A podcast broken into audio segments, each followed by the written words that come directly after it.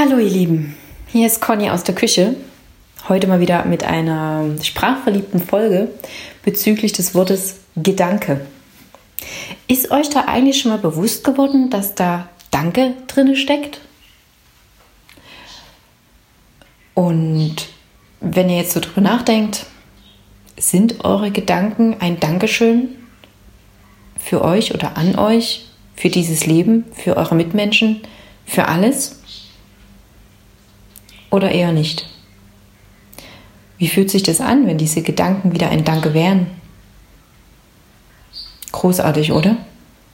Na dann, ihr wisst, was ihr zu tun habt.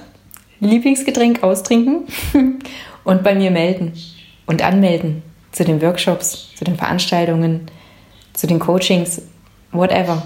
Kommt mit mir ins Gespräch und ähm, lernt und staunt, was alles möglich ist, was wir mit den Gedanken ausdrücken können und wie schön es dadurch wird und wie schön es dadurch ist und ihr und alles.